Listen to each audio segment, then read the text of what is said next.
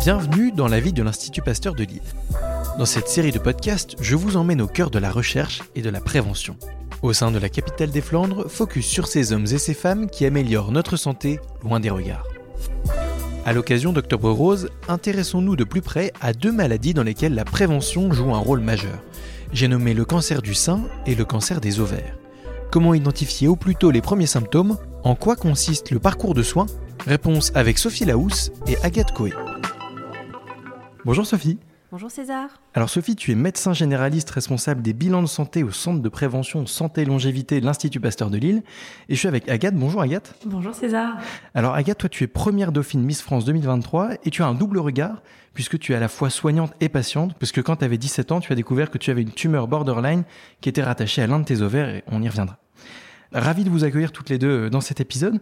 Alors ensemble, on va parler d'Octobre Rose, on va venir sur le cancer du sein, mais pas que, puisqu'on parlera aussi du cancer des ovaires, deux maladies pour lesquelles la prévention joue un rôle qui est très important pour maximiser les chances de guérison.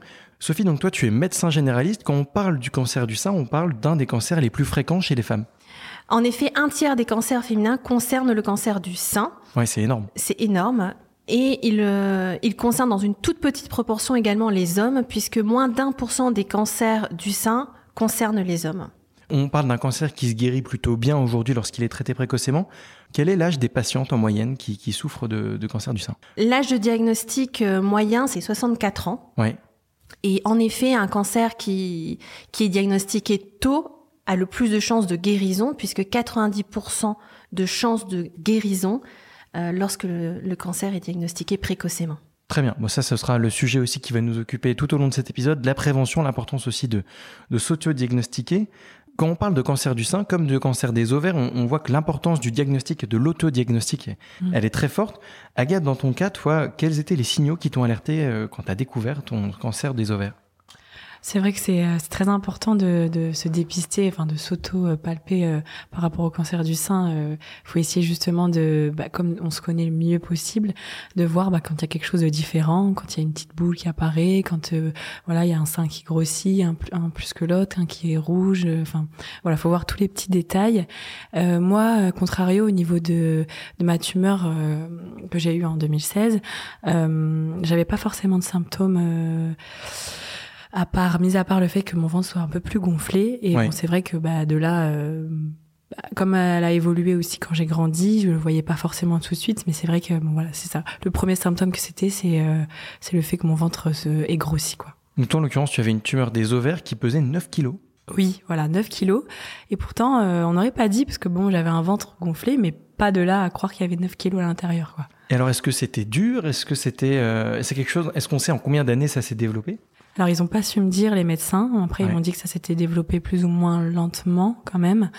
Euh, mais euh, oui, il était il était très dur en fait. Même euh, mon médecin traitant me disait oh, m'appelait la petite Hulquette parce que il disait ouais t'es comme ton père t'as des abdos. Mm. Mais voilà. Mais du coup on pensait pas du tout au pire à ce moment-là. Et c'est quand même lui qui m'a qui m'a incité à aller faire une échographie. Et de là on a vu que bah que c'était tout noir et qu'il y avait qu'on voyait rien quoi. On voyait même pas mes organes. Et c'est là où on a découvert la, la masse.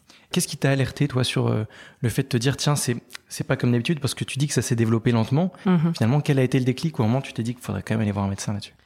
J'ai eu le déclic quand j'ai vu que j'avais euh, ma au niveau de ma taille en fait euh, d'un côté j'avais plus du tout de taille donc c'était vraiment tout droit. Ouais. et là j'ai dit à ma mère mais c'est quand même bizarre tu trouves pas mon ventre il est pas comme les autres elle me dit mais non euh, c'est parce que peut-être que tu manges un peu trop de Nutella. Mais c'est vrai que c'était pas proportionné enfin j'avais un ventre assez gros alors que le reste mes jambes etc j'étais j'étais fine. Je suis grande donc c'était lancé en fait il y ouais. avait juste mon ventre qui était qui était vraiment rond.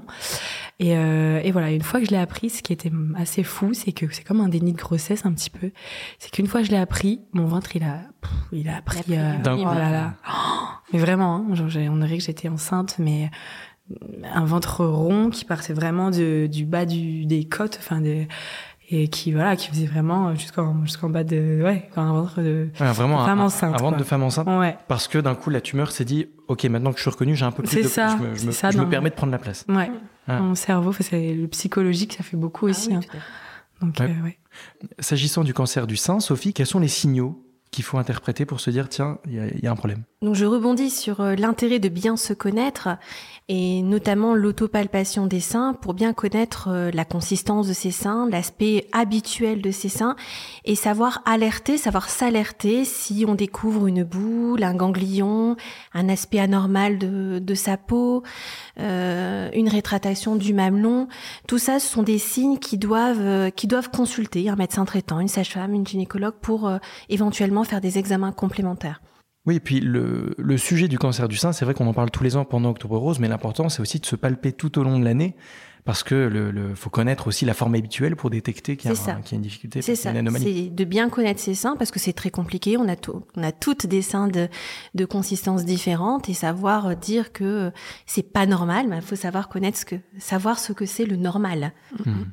Et, et, parallèlement à ça, c'est euh, bien sûr de consulter régulièrement, de manière euh, annuelle, euh, son médecin traitant, gynécologue, sage-femme, pour faire une palpation des seins et des aires ganglionnaires régulièrement. Alors ça nous fait une excellente transition. S'agissant du cancer du sein, du col de l'utérus et du côlon, il existe aussi des dépistages organisés. Mhm. Quand on parle de dépistage organisé, on parle de quoi? Un dépistage organisé, dans le cas du cancer du sein, c'est proposé pour des maladies qui peuvent être diagnostiquées précocement, pour lequel on a un examen qui est facile, qui est peu invasif, euh, reproductible et efficace bien entendu. Et pour c'est une maladie pour laquelle on a un arsenal thérapeutique à proposer dans l'objectif de diminuer euh, et d'avoir un, un, de pouvoir traiter le plus tôt possible. De pouvoir traiter le plus tôt possible, et mais également de diminuer euh, l'impact des traitements euh, sur la sur la personne. Qui est concerné par le dépistage organisé? Ce sont les femmes qui sont considérées comme à, bas risque, dans une tranche d'âge de 50 à 74 ans. Euh, par contre, les femmes qui sont considérées à haut risque parce qu'ils ont une histoire euh, familiale, une histoire carcinologique importante, parce qu'ils ont une prédisposition génétique, parce qu'ils ont des antécédents personnels euh, cancéreux, euh, ces personnes-là vont bénéficier d'un dépistage qui sera individualisé, personnalisé, propre à, à leur, euh, à leur, pathologie. Leur pathologie Et donc, quelle est la différence finalement entre le dépistage organisé, on va dire classique, qui est recommandé pour toutes les femmes de 50 à 74 ans? D'ailleurs, pourquoi pas après 74 ans? Parce qu'on considère que le risque est moins important puisque l'âge moyen de diagnostic c'est 64 ans. Donc la fourchette 50-74 ans, c'est là où il y a la plus de chances de dépister des cancers du sein. Maintenant, avant 50 ans ou après 74 ans, on bascule dans de, du dépistage qui sera individualisé. Ça ne veut pas dire qu'on ne peut plus faire de mammographie après, mais on est dans le l'individuel. Et on voit qu'aujourd'hui, seulement 47% des femmes qui sont éligibles euh, à ce dépistage le font. Qu'est-ce qui, qu'est-ce qui joue? Ça, c'est essentiel de pouvoir euh, en parler à un professionnel de santé pour pouvoir évaluer les freins à, ce, à cette adhésion au dépistage organisé. Est-ce que c'est une peur, une peur du diagnostic, une peur des examens? Est-ce que c'est une méconnaissance? Parce que c'est un dépistage organisé qui est pris en charge à 100% par la sécurité sociale Donc il n'y a pas de... Il n'y a pas de frais? Il n'y a pas de... Oui, voilà, donc il n'y a pas... Euh, de, de, reste à charge pour pour les femmes. Voilà, il existe de multiples freins qui, qui sont à aborder pour pouvoir justement euh, lever cette inhibition et puis augmenter ces taux de dépistage puisque c'est c'est essentiel pour un dépistage précoce et de et d'augmenter les chances de, de guérison et de limiter les impacts thérapeutiques. Oui, finalement, si on a un message à faire passer, c'est bien celui-là. C'est vaut mieux prévenir et identifier le mal euh, le, plus tôt possible. Tout à fait. Ça fera, ça rendra le, le traitement le moins douloureux et le plus efficace. C'est ça, plus efficace et puis avoir moins d'impact sur la santé. Et alors, comment ça se passe un dépistage euh, organisé finalement? Est-ce que c'est simplement euh, un examen clinique justement avec le médecin? Est-ce que c'est plus euh, compliqué que ça? Pour le cancer du sein, le dépistage organisé, c'est un examen clinique qui est couplé à un examen mammographique. Oui. Donc c'est plusieurs euh, clichés qui sont réalisés. Ça peut être complété par d'autres examens comme l'échographie. Alors compléter euh, la mammographie par une échographie par exemple, c'est pas le signe qu'il y a quelque chose d'anormal parce qu'il y a certains seins qui ont une consistance plus dense et que l'examen mammographique n'est pas suffisant. Et, euh, et ces clichés sont interprétés par un, un radiologue. Et euh, dans le cas du dépistage organisé, il y a même une seconde lecture, une confirmation de la lecture par un second radiologue. Pour être sûr qu'il n'y a pas d'erreur médicale, d'erreur de diagnostic et que tout a bien été vérifié. Exactement. Très bien.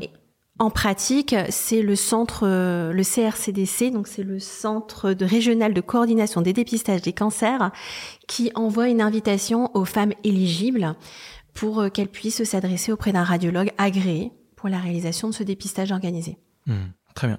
Quand on parle des cancers du sein et même de manière générale, quand on parle de cancer, c'est des mots qui font très peur. Tout le monde a peur aussi de se dire qu'est-ce qui va se passer le jour où je l'apprends? Agathe, toi, quand on t'a dit que tu avais un cancer des ovaires à 17 ans, comment tu l'as vécu et quel a été le parcours de soins ensuite?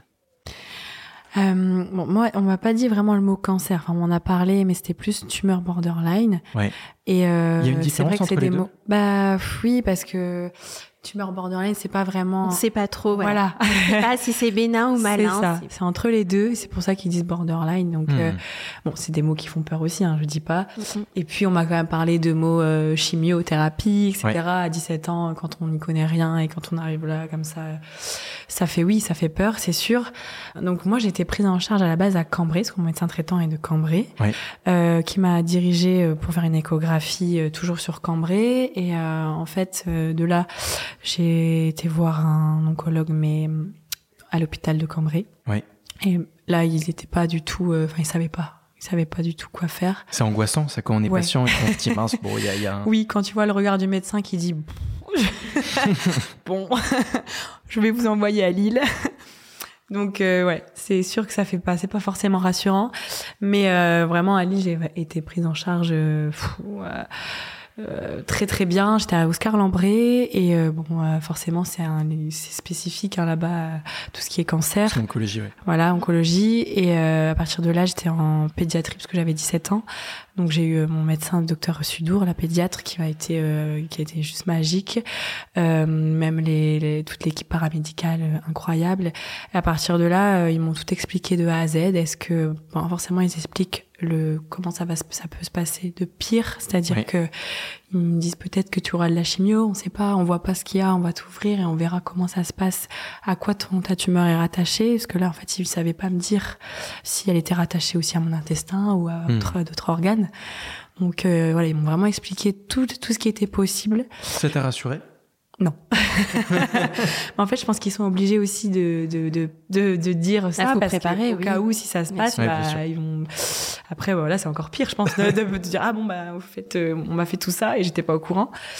Donc, euh, donc non, ils m'ont expliqué peut-être que j'allais avoir une poche de colos- colostomie. Euh, euh, voilà, ils m'ont dit, peut-être tu vas faire de la chimio, on sait pas quand on va ouvrir, euh, si, euh, s'il y aura des, des choses, euh, voilà. Donc, euh, Ils t'ont parlé aussi du meilleur scénario, là tu parles du pire. Oui. Est-ce qu'ils t'ont dit, bon, ça se trouve, on ouvre et puis on retire et puis... C'est ça. Ils m'ont dit euh, aussi, euh, ça peut très bien se passer et euh, tu peux juste, on va juste faire une, une opération, t'ouvrir, enlever la tumeur et puis et puis voilà. Après, bon, forcément, ils m'ont quand même plus dit le, le- les côtés. Ils t'avertissent de ce qui voilà, peut se passer de plus c'est ça. dangereux pour que tu sois au courant et ouais, très bien. oui, oui, oui. Et à partir de là, euh, voilà, ils m'ont tout expliqué. Après, je suis partie au bloc et je suis revenue, euh, je sais plus, 4, quatre, euh, quatre heures après. Et euh, j'ai regardé mon ventre et j'ai dit, est-ce que j'ai une poche? Et non, j'avais juste une, une cicatrice, enfin un, un gros pansement avec Ouais. euh, ma cicatrice. Et euh, ils m'ont dit, ça s'est très bien passé. On t'a juste retiré euh, la grosse tumeur plus l'ovaire et la trompe droite. Et, euh, et voilà. Et donc, t'as eu- de chimio. Donc t'as eu de la chance, t'as eu une opération Ouais. et après il y a, y a eu d'autres étapes ensuite où globalement le plus gros était fait? Oui, je dis que j'ai. Mes parents ils me disent que tu as eu de la chance dans ta malchance. C'est vrai, Ouais, ouais, je suis c'est un peu d'accord. ça. Je suis d'accord parce qu'au final, oui, ça s'est très bien passé et puis euh, et puis une opération, ça a suffi pour me guérir. Donc euh, donc non, super. Et après, j'ai eu j'ai eu besoin de faire des comment des prélèvements d'ovocytes, etc. au cas où, de les les conserver euh, au- dans un dans au froid, etc. Qui te permettent, si jamais un jour tu veux avoir des enfants, de ça. pouvoir en avoir. euh, C'est ça, au cas où si euh, mon ovaire gauche ne suffit pas, bon, j'ai toujours au moins ça à côté. où T'as du renfort quoi. J'ai du renfort. ça rassure. Euh, aujourd'hui, donc, tu es complètement remise de ton cancer puisque c'était donc quand tu avais 17 ans. Aujourd'hui, Oui. tu en as 25. C'est ça. Et c'est intéressant de se dire que finalement, donc, tu parlais de ta cicatrice euh, qui doit être quand même un, enfin, un moment euh, douloureux, difficile Ouais. à, à passer. Et depuis, tu es devenue première dauphine Miss France. Est-ce qu'il y a un lien entre les deux? Est-ce que ça t'a permis, toi, de te sentir plus à l'aise avec ton corps, le fait de plus avoir cette tumeur? Oui, c'est vrai que. Pff, Et t'es euh, infirmière aussi. Parce oui. que, parce que c'est- non, mais c'est important de le mentionner parce qu'il y a aussi euh, certainement un lien entre le côté patient que tu as vécu et le côté soignant que tu vis aujourd'hui. Oui, alors c'est vrai. Bon, je, j'ai- je me suis orientée vers le côté euh, paramédical parce que quand j'ai été hospitalisée à, Oscar Lambré, j'ai vraiment bien vécu les choses. L'équipe a été vraiment top et c'est c'est ce qui m'a donné envie d'être aussi dans les soins et de me dire ah bah j'ai envie aussi d'être comme eux, de pouvoir aider les gens, les soutenir. Euh, et, euh, et c'est vrai que ça m'a donné c'est ma une vocation quoi en fait Hmm. entre guillemets. Et, euh, et de là, peut-être que le fait d'avoir vécu cette cette cette expérience, on va dire entre guillemets, je oui, ça m'a rendu plus forte de caractère euh, inconsciemment. Je m'en suis peut-être pas rendu compte, mais euh, oui, quand on m'a proposé de faire les Miss, je me sentais pas forcément légitime non plus, et je me suis dit bon bah pourquoi pas si on me le propose, c'est peut-être que j'ai Peut-être que un tu as tes chances. profil, j'en sais rien, voilà. Et, euh, et le, le fait de l'avoir fait, euh, oui, ça m'a donné plus confiance en moi, c'est sûr, et ça m'a permis de bah, d'accepter mon corps aussi comme il est. Mais bon, j'aurais toujours, je pense, ce complexe de cicatrice et euh, me voir en en bikini, c'est pas c'est pas forcément facile. C'est pas facile, ouais. Non non. Non, mais c'est important d'en parler aussi parce que je trouve que ça permet aussi de dédramatiser Mm. et d'expliquer que finalement ça peut très bien se passer et que euh, finalement, euh, malgré la trace physique, c'est quelque chose qui toi t'a rendu plus forte et, euh, et tu t'en es complètement remise aujourd'hui, quoi. Ouais, carrément. Il faut, faut, faut se dire que bah oui, c'est des choses qui peuvent arriver. Que, enfin, il y a beaucoup de personnes qui passent aussi par des côtés la maladie, etc. Mais au final, je pense que l'expérience et tout ce que tout ce qu'on en retire, c'est de, de, de grandir et de, de se dire bah voilà, j'ai vécu tout ça, mais au final, bah je, je suis toujours là et euh, faut se battre et voilà.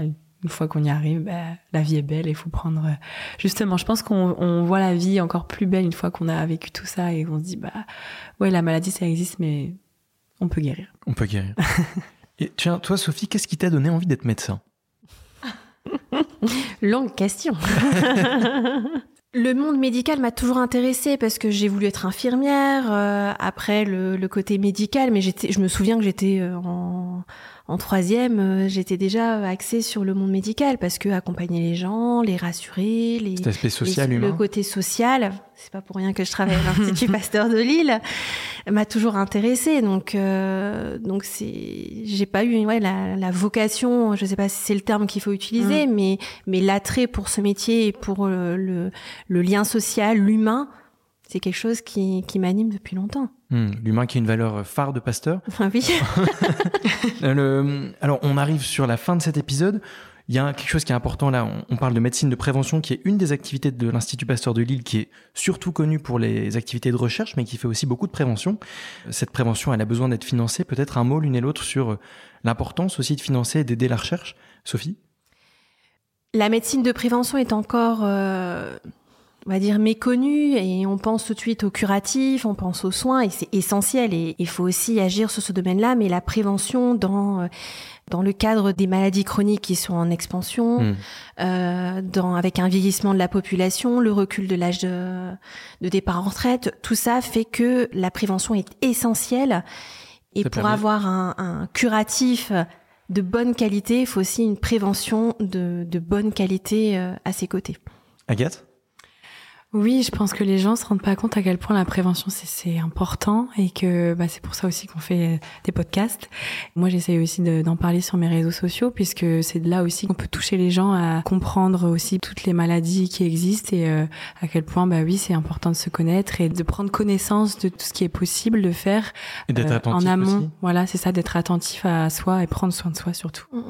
On invite évidemment les auditeurs qui le souhaitent à, à faire des dons aussi pour soutenir l'Institut Pasteur de Lille, sachant que si vous faites votre don avant le 31 décembre, vous bénéficierez d'une déduction fiscale de 66% du montant de votre soutien dans les limites de 20% de vos revenus imposables.